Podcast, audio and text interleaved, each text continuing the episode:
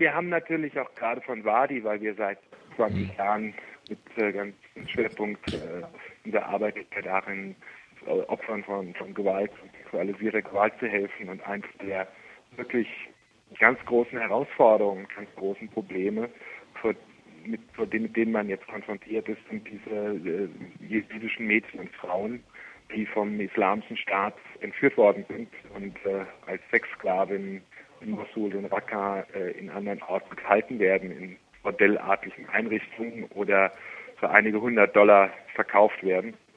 Die ersten schaffen es jetzt äh, zu entkommen oder es gibt auch einige arabische reiche Leute, die versuchen, die frei zu kaufen und nach Druck zu schicken.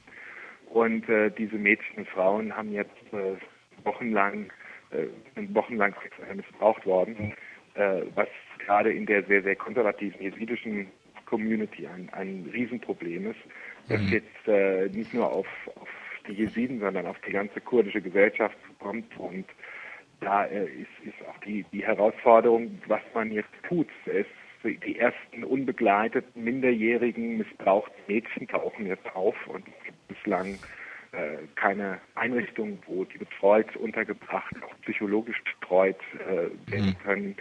Äh, es bislang nur in Ansätzen überhaupt Ideen, was man macht, wenn, wenn, wenn die äh, Frauen und Mädchen, wenn jetzt man mit ungewollten Schwangerschaften konfrontiert ist, diese, diese, dieser sexuelle Dschihad, der da mhm. seitens des islamischen Staats geführt wird, wird ja auch geführt, um gezielt eben die Sozialstrukturen und die der, der Jesiden kaputt zu machen und um Leute mit, psychologisch einfach zu zerstören. Und das gelingt ihnen relativ gut. Und die Herausforderung, wie man jetzt eben mit dieser systematischen Form von, von, von sexueller Gewalt gegen, äh, gegen Mädchen und Frauen, äh, die gerade spezifisch der jesidischen Community umgeht, das ist, das ist eine, eine Herausforderung, die auch die kurdische Gesellschaft und Leute, die sie unterstützen, für die nächsten Jahre ganz, ganz massiv äh, beschäftigen wird. Es ist ja so, dass in diesen Gebieten eine äh, Mädchen, das nicht mehr Jungfrau ist, oft einfach nicht, nicht verheiratet werden kann und äh, die Alternativen, die es hier dazu gibt, die gibt es halt zum Teil einfach nicht. Siehst du da auch ein Problem? Aber Herr Riesig, ne, es, es geht weiter.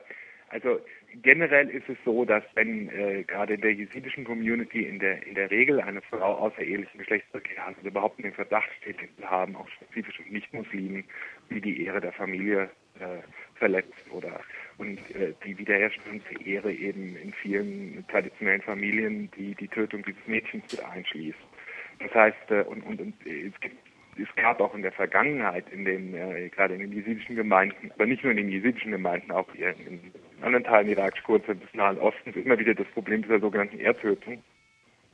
Wie, wie jetzt äh, diese hochtraumatisierten Jesiden, die ja die Flucht erlebt haben, die Familienmitglieder verloren haben, die wissen, dass Teile ihrer Familie entweder tot sind oder, oder äh, äh, gekidnappt von, von, vom islamischen Staat, mit, mit diesen ganzen äh, Fragen umgehen. Was uns bis heute auch noch völlig unklar. Es gibt sehr viele Signale, dass man, dass man die Mädchen wieder reintegrieren möchte in die Familien, aber bislang ist der Eindruck, dass diese ganzen äh, Jesiden und diese, die Leute, die da geflohen sind, alle hochtraumatisiert sind und noch überhaupt nicht in der ersten, sozusagen gerade in der ersten Stufe versuchen zu verarbeiten, was ihnen da einfach anfangs geschehen ist.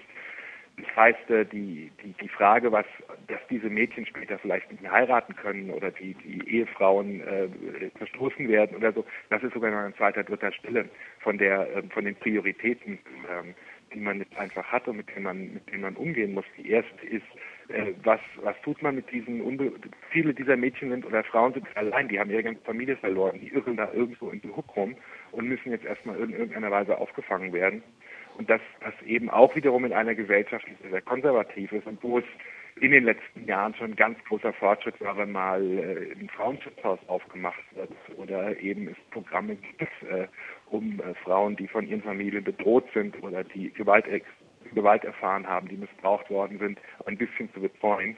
Und, und, und nun hat man plötzlich äh, tausende von diesen Fällen, mit denen man, mit denen man von einem Tag den anderen konfrontiert ist.